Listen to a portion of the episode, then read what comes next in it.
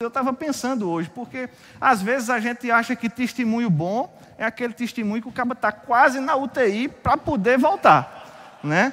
E eu já, eu, confesso para você que eu já fiquei até triste em algum momento na minha vida. Eu não tem um testemunho assim tão carregado, né? Porque as coisas sempre foram mais ou menos ajeitadas. Claro que não era bom, mas também não era ruim. Mas se melhorar, piorava, né? E aí a gente estava lá, nossa família basicamente organizada, tudo certinho. Mas eu estava pensando, se não fosse essa palavra, queridos, uma certeza eu tenho. Acho que a gente não estava junto mais não. Acho que a gente já tinha se arrebentado cada um para um lado. Porque é mesmo uma palavra como essa que tem condição de transformar as circunstâncias, que tem condição de mudar as situações, de alterar os destinos, as perspectivas. Talvez você esteja pensando, rapaz, que coisa boa ver hoje aí um jovem, né, ministrando. Que bom que você teve esse privilégio de desde novo ter contato com essa palavra da fé. E eu não tive esse privilégio. Mas se você não teve, queridos, esse privilégio, hoje você divide comigo uma responsabilidade.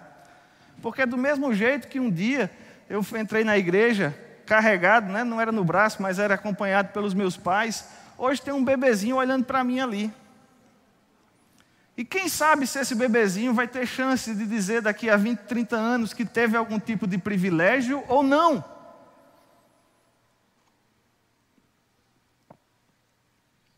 Abre comigo a tua Bíblia no livro de Tiago.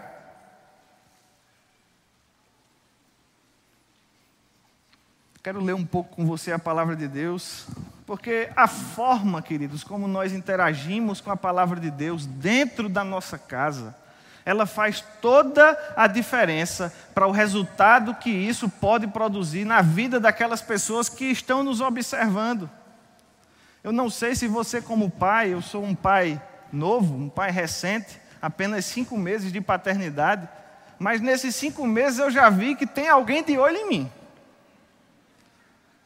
E se eu olhar para ele e der um sorrisão, ele dá um sorriso de volta também. Mas se eu olhar para ele com a cara um pouco mais tensa, ele entende que existe algo acontecendo ao redor dele. E a forma como nós, como crentes, quem é crente aqui? A forma que, como nós, como crentes, nos comportamos na nossa casa, ela tem o potencial de fazer toda a diferença, não só na nossa vida, mas da vida daqueles que nos observam. Porque fique certo de que existe alguém que está de olho em você.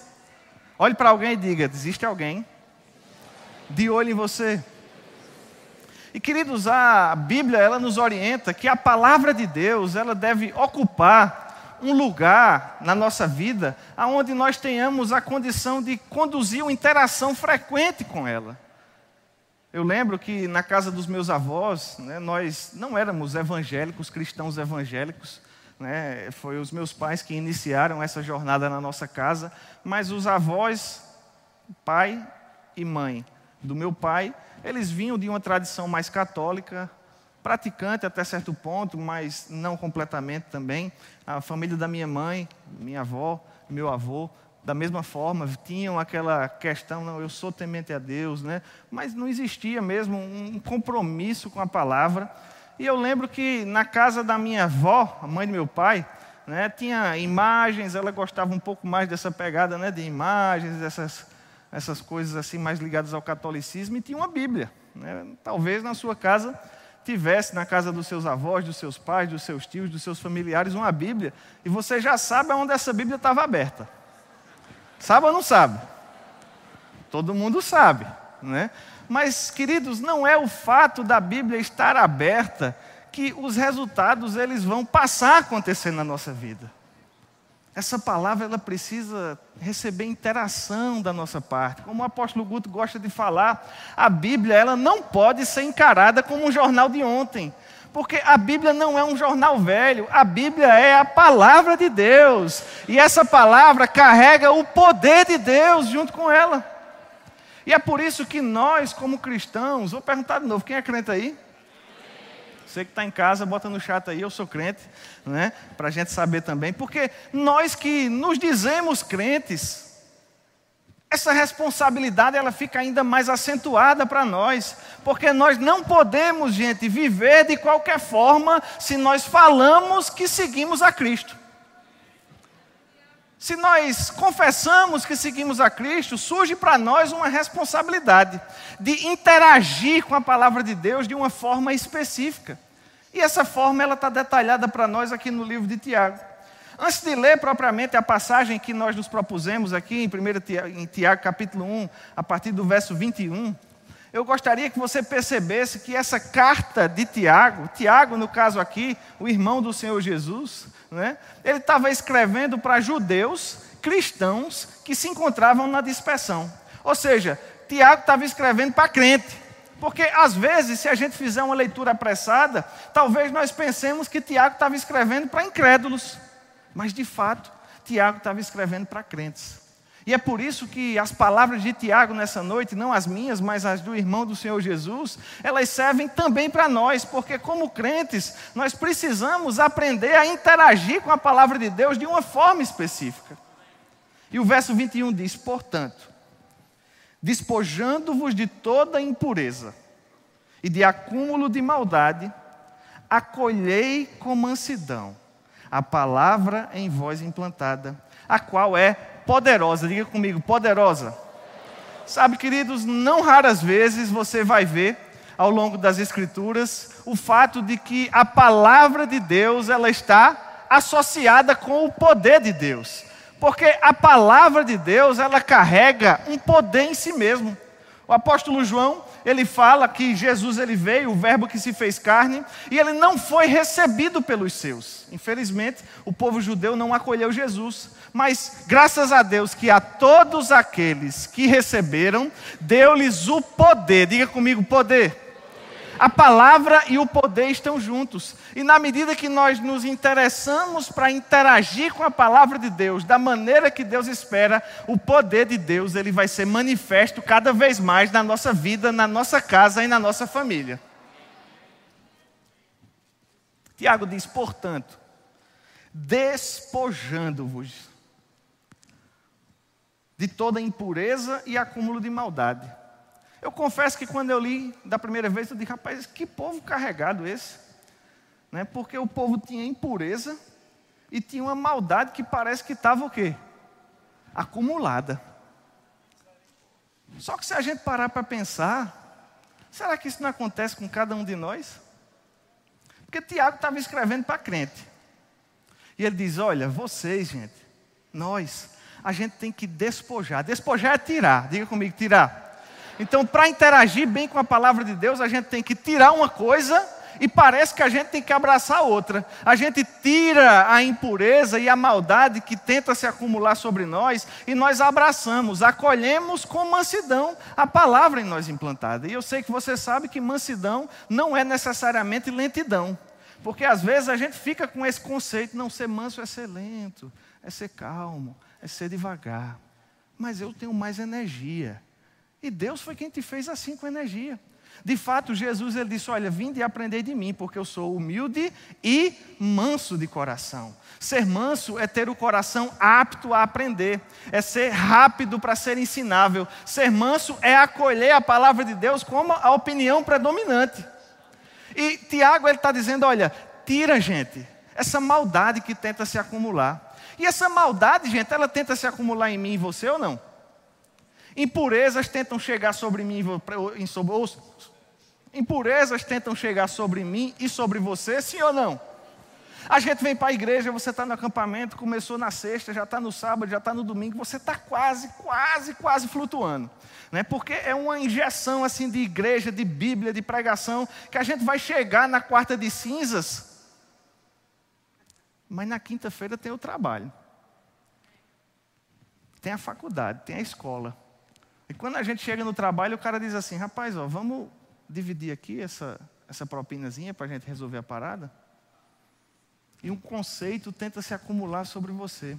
Aí na sexta você tem outra imersão lá no mundo, porque a gente está vivendo no mundo mesmo. E o mundo ele tenta nos afastar de Deus, porque o mundo ele jaz do maligno. Agora eu e você precisamos ter esse compromisso de nos despojar, de tirar para fora, sacudir para lá. Eu gosto da, de um exemplo que o pastor João certa vez usou, se referindo ao orgulho, mas que se encaixa bem aqui, né? porque essa maldade e essa impureza, sabe quando é que elas vão acabar? Quando a gente for embora, ser arrebatado. Porque enquanto a gente estiver no mundo aqui, são esses os tipos de sugestões que vão chegar para nós. São essas as ideias que vão tentar nos contaminar, nos minar. Pastor João disse que o orgulho é como fazer a barba. Quem faz a barba aqui? Fiz ontem. Hoje tive que fazer de novo. Semana que vem tem que fazer de novo. E esse, essa impureza que tenta se acumular, ela tem que ser jogada para trás, jogada para fora, dia após dia. Esse tem que ser um compromisso nosso cotidiano. E talvez você pense que a gente está mudando de assunto, mas fique tranquilo, tem calma, a gente ainda tem uns minutos, você vai ver onde é que isso vai dar. E na medida que a gente tira essa impureza, a gente precisa ter duas ações ativas: uma de tirar e a outra de abraçar. Abraçar, queridos, envolve movimento, ação, atitude. Perceba que abraçar é diferente de ser abraçado. Se alguém vem para mim aqui assim e me dá um abraço assim, ela pode até me abraçar, mas eu abracei ela? Não, porque abraçar precisa de uma ação ativa. E a palavra está dizendo que nós precisamos acolher com mansidão a palavra em nós implantada. E acolher com mansidão é diferente de ouvir. Porque às vezes a gente pensa que vir ao domingo para a igreja já está bom demais. Já estou fazendo até mais do que Deus merece. Vou, eu vou, tudo bem. Deus disse que é para ir, disse que é para congregar. Eu vou sentar, vou ouvir, vou para casa e está tudo resolvido. Só que na verdade não é assim. A gente precisa considerar, a gente precisa interagir, a gente precisa acolher e acolher de uma forma específica essa palavra que é trazida, implantada no nosso coração. E Tiago continua dizendo assim: ele diz: Tornai-vos, pois, verso 22, praticantes da palavra. Diga comigo, praticante. E não somente ouvintes, enganando-vos a vós mesmos. Porque se alguém é ouvinte da palavra e não praticante, assemelha-se ao homem que contempla no espelho o seu rosto natural. Pois a si mesmo se contempla e se retira, e para logo se esquece de como era a sua aparência. Tiago está dizendo, gente, nós precisamos sair de um estágio inicial que parece que é comum a todos. Todos somos ouvintes. Agora nós precisamos nos tornar. Diga comigo, tornar. E eu gosto muito desse verbo tornar nessa conjuntura aqui, porque alivia um pouco também a pressão que pode ser feita sobre cada um de nós, porque ninguém nasce praticante. A gente precisa se tornar praticante. Parece que existe um estágio que nós nascemos de novo, que é o estágio de ouvintes. E aí a gente vai ouvindo a palavra, ouvindo a palavra. Mas uma vez que nós nos encontramos nessa primeira categoria chamada ouvintes, existe a chance de nós progredirmos, evoluirmos e avançarmos para uma segunda categoria, que seria a categoria de praticante. Quem é que quer se tornar praticante aqui? Ouvinte todos nós somos, porque ainda que você não esteja gostando do que eu estou dizendo, você só pode não gostar porque ouviu.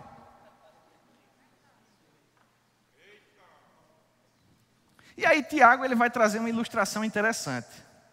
Ele diz: "Olha, se alguém é ouvinte, mas não é praticante, perceba, ele chegou na primeira categoria, mas não evoluiu para a segunda. Ele é um ouvinte, mas não avançou para a categoria de praticante. Assemelha-se a um homem que contempla num espelho o seu rosto natural pois a si mesmo se contempla e se retira, e para logo se esquece de como era a sua aparência. Eu não sei se você já parou para pensar nessa ilustração que Tiago traz para nós, mas às vezes não é tão fácil a gente, num primeiro momento, absorver aquilo que a Bíblia está dizendo. Rapaz, o que é que tem a ver praticar a palavra com espelho? Não consegui entender. E eu não sei se você insiste, mas eu costumo ser insistente. Né? E eu ficava pensando, mas o que, é que tem a ver? Como é que a gente pode entender essa metáfora que ele está dizendo? Que comparação é essa? E um fato interessante que pode nos ajudar a entender aquilo que Tiago está falando é compreender que o espelho. Quem deu uma olhadinha no espelho quando saiu de casa hoje? Quem deu várias olhadinhas? Olha a mulherada se entregando aí, né? Eu conheço porque eu tenho um exemplar também em casa, né? E que sai de casa, vem olhando no espelhinho do carro e quando chega aqui ainda precisa entrar ali para dar uma conferida para ver se está tudo tranquilo. Esse espelho, como nós conhecemos, ele só foi inventado em 1835. Uma lâmina de vidro com uma película de prata no verso. Você olha na sua casa, você nem sabia que tinha uma película de prata ali atrás daquele vidro. Mas esse espelho, como nós conhecemos, ele tem pouco menos de 200 anos de idade. Para ser mais preciso, 187 anos de idade. E que espelho era esse, gente, que Tiago estava falando? Tiago estava falando, no máximo, de uma bandeja que foi muito bem areada. Um objeto metálico que dava um contorno, uma noção de como era a aparência física. E muitas vezes é até difícil compreender isso nos dias de hoje, porque nós somos uma geração extremamente consciente da nossa aparência física. A gente está o tempo todo olhando no espelho, ó, até o porta guardanapos aqui, ó, é de espelho. O cara vai tirar um guardanapo e ainda vê o próprio rosto. A gente está o tempo todo tirando foto, fazendo selfie, olhando no Instagram, nas mídias sociais. Se alguém disser para você que você não tem a aparência que você tem, você acredita? Imagina que alguém dissesse para mim hoje à noite, Tiago, rapaz, eu estava observando você ali ministrando e eu achei que seu nariz está muito pequenininho.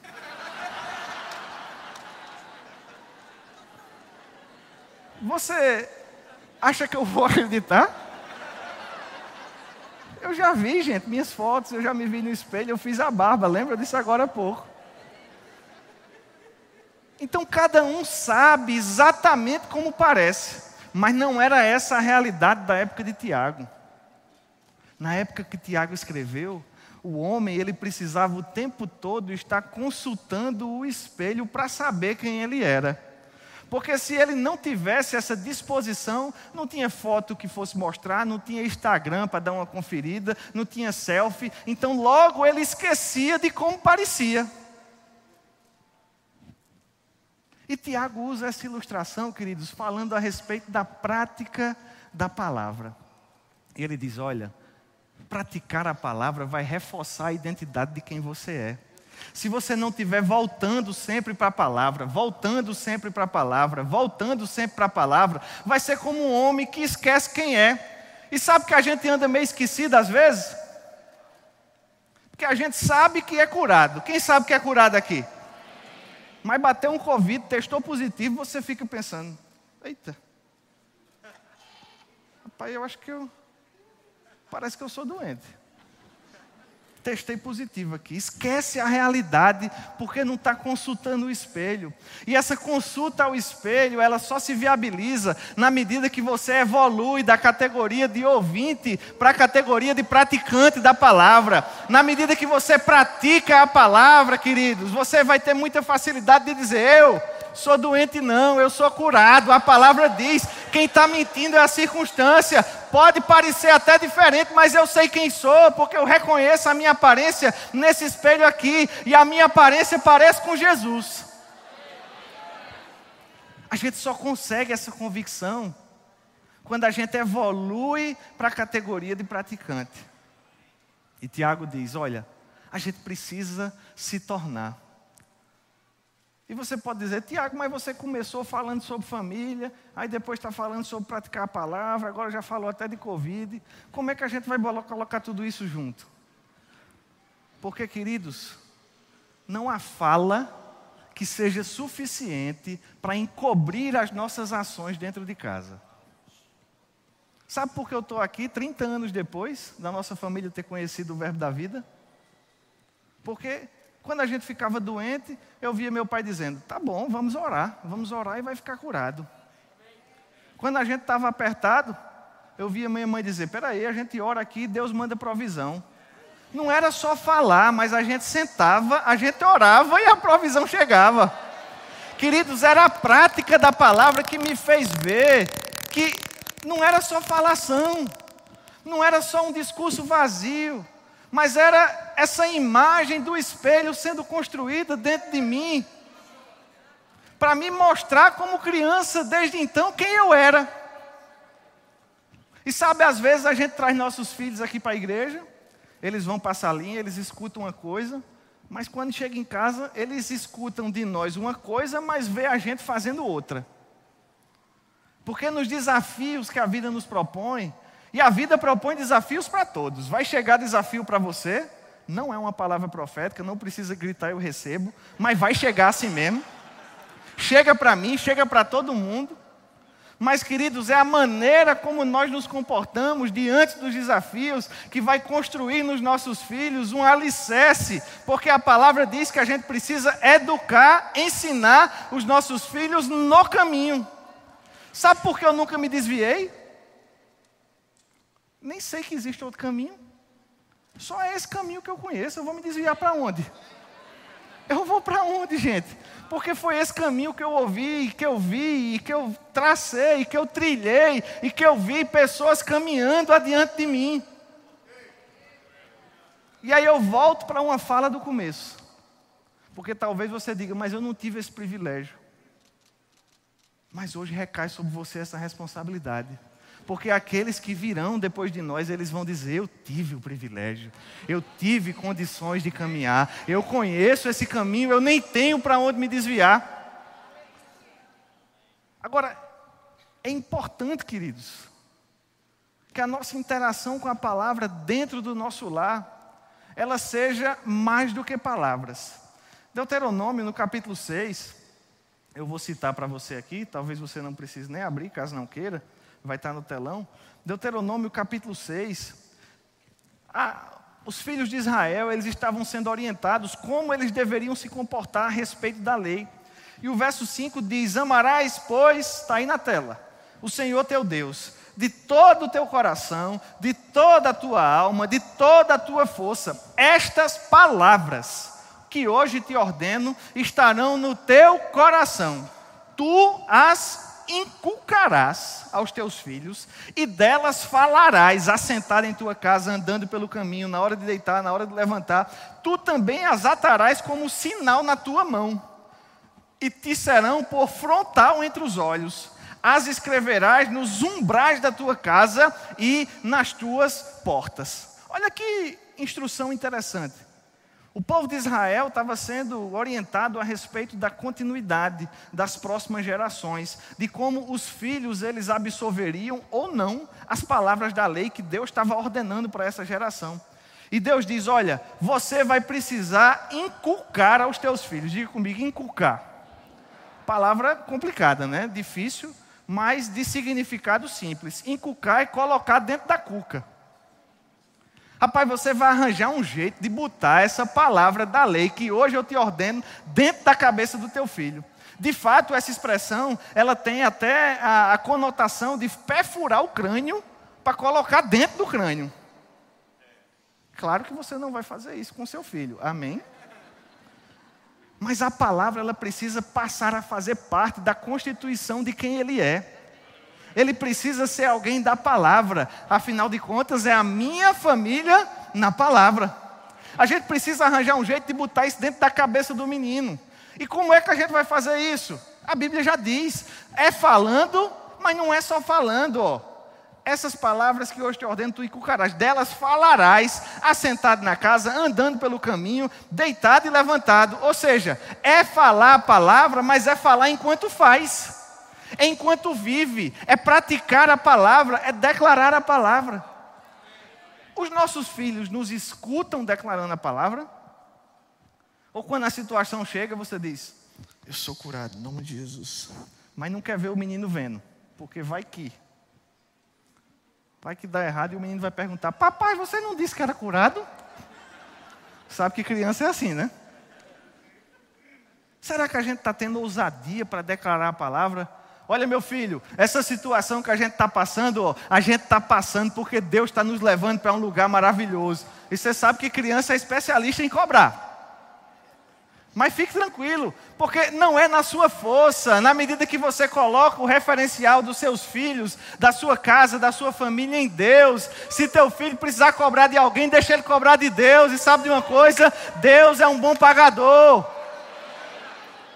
É para fazer enquanto, é para declarar enquanto está vivendo. Andando pelo caminho, deitado, levantado. Parece que não tem folga, mas é assim mesmo. A Bíblia diz que é, ó, atarás como um sinal na tua mão. Parece que é até para amarrar um negocinho aqui, né? Amarra um versículo na mão aqui, vai estar como um frontal diante dos teus olhos, vai estar na lente do teu óculos. A gente tem que tentar contextualizar para os nossos dias de hoje. Vai estar nos umbrais da tua casa. Como é que está a decoração da tua casa? Tem foto do Homem-Aranha, tem quadro de Picasso, mas não tem um versículo espalhado pela casa, nem um perdido assim, que se perdeu. Aí o menino não sabe nem o que é. Bota a palavra nos umbrais da tua casa, deixa teu filho ver, deixa ele aprender, deixa ele enxergar a palavra de Deus. Sabe, querido, se a gente tomar esse tipo de atitude, a gente vai desfrutar dos benefícios que isso proporciona muitos anos adiante. Talvez você diga, Tiago, mas eu nem tenho filho. Olha que coisa maravilhosa você receber um tipo de orientação dessa antes mesmo de, antes mesmo de fazer menino. Porque aí quando você tiver, você já sabe como proceder, você já sabe o que é que funciona, você já tem o testemunho de outras pessoas que percorreram esse caminho. A gente precisa ser um praticante impetuoso da palavra, destemido, corajoso. Quando Deus falou para Josué, ali em Josué capítulo 1, verso 8, eu não vou ler para a gente ganhar tempo, mas você conhece, um líder faleceu, Moisés, líder grandioso, Josué agora se viu, rapaz, eita, olha só o desafio. O assistente agora estava na função principal e com a função de continuar levando o povo que saiu do Egito até chegar na terra prometida. E aí Deus olha para Josué e diz: Josué, não deixe apartar dos teus olhos esse livro da lei, antes medita nele de dia e de noite Josué, você precisa ser forte e corajoso. Diga comigo, forte e corajoso. É isso que Deus está dizendo para você nessa noite. Você precisa ser forte e corajoso. E eu confesso que eu já parei para pensar e eu disse, rapaz, mas de fato o desafio que Josué se encontrava era muito grandioso. Ele precisava mesmo de muita força e de muita coragem, porque todos aqueles exércitos, aquelas batalhas, era um contexto de guerra mesmo guerra entre povos, entre nações morte e tudo mais, rapaz, Josué precisava ser muito corajoso. Mas se você atentar para o que Deus diz na palavra, Deus diz: Olha, Josué, seja forte e corajoso para que tenhais o cuidado de fazer segundo tudo quanto está escrito nesse livro da lei. Ou seja, Josué precisava de força e de coragem para quê, gente? Para matar os exércitos? Precisava de força e de coragem para praticar a palavra. Porque nesse mundo doido que a gente vive hoje, praticar a palavra é até intimidador. A gente chega no trabalho, chega lá em cima da mesa uma propina. Se o cara disser que não recebe, parece até que o cabo é doido. O cara está no meio da rua, aí passa uma mulher e olha para você. Mas, rapaz, não sei se você já se deparou com uma situação dessa. Misericórdia, eu vou me guardar. Mas, rapaz, parece que é gay. Porque praticar a palavra hoje é até intimidador, gente. Mas a gente precisa de força e de coragem para ser esses luzeiros que esse mundo está precisando, para ser esses luzeiros que a sua casa está precisando. Deus está enchendo você nessa noite de força e de coragem para você ser um praticante destemido da palavra, para você declarar ousadamente a palavra. Ah, é porque tem alguém doente no meu trabalho, então declara, ó, doença aqui perto de mim nem fica. Sai em nome de Jesus. A gente tem até medo de declarar. A gente faz, sai em nome de Jesus. Mas a gente precisa de força, gente, precisa de coragem para ser um praticante dentro de casa, porque se o teu filho, ele te vê praticando a palavra, querido, não há nada no mundo que vai poder fragilizar, arrebentar a tua família. Eu não estou dizendo que os desafios não vão chegar, vão, mas como família vocês vão ser vitoriosos nesses desafios. O salmista diz: Lâmpada para os meus pés é a tua palavra, e luz para o meu caminho. Outra coisa que eu fiquei pensando: qual era a lâmpada que esse povo acendia? Porque a eletricidade só foi inventada há quase 300 anos. Hoje a gente abre a porta já tem um interruptor. Tem, tem lugar que a gente nem fala mais, nem abre, nem aperta o interruptor mais. Diz, Alexa, acenda a luz. Mas será que era assim que o salmista fazia? Qual era a lâmpada, gente, que ele tinha?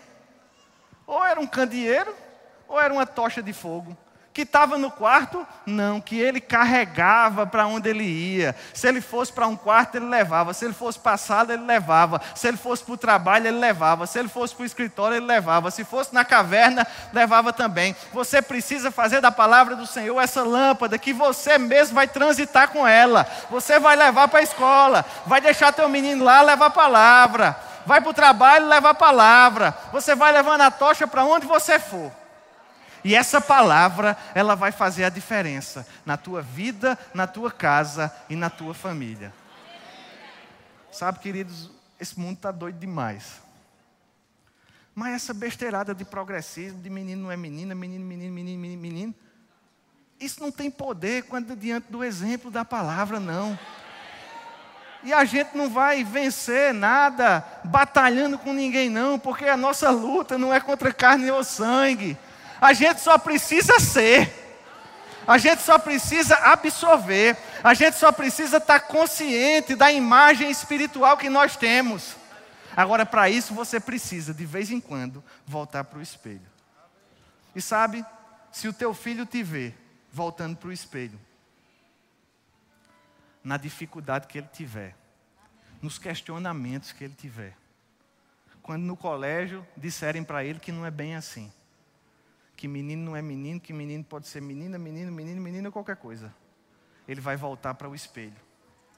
E ele vai dizer: Deus foi quem me fez assim.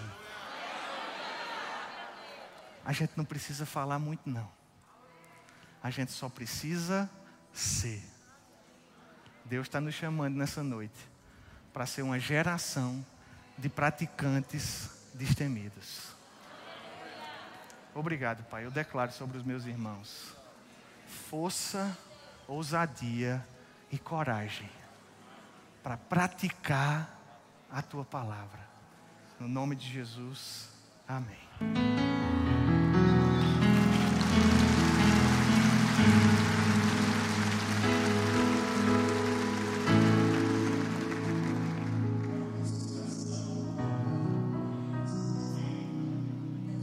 Vou dar alguns avisos. Nós vamos ter um período de 25 minutos de intervalo, você vai acompanhar. Logo que o louvor voltar, você vai poder é, já vir para o seu lugar para nós termos a segunda parte. Vamos ter nosso querido pastor André Martins, pastor e cantor, lá em Floripa. Ele vai estar ministrando. Antes disso, eu quero chamar Ícaro e Tassi. Oh, são boas novas.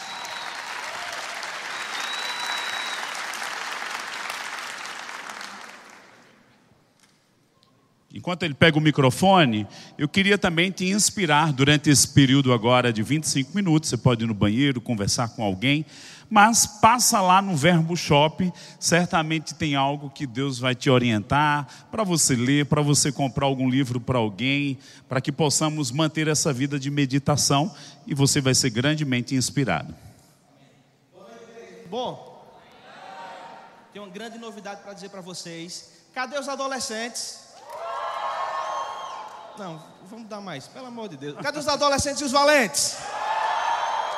Aleluia. Galera, eu tenho uma excelente novidade para você. Nossa conferência Submersos está chegando de 1 a.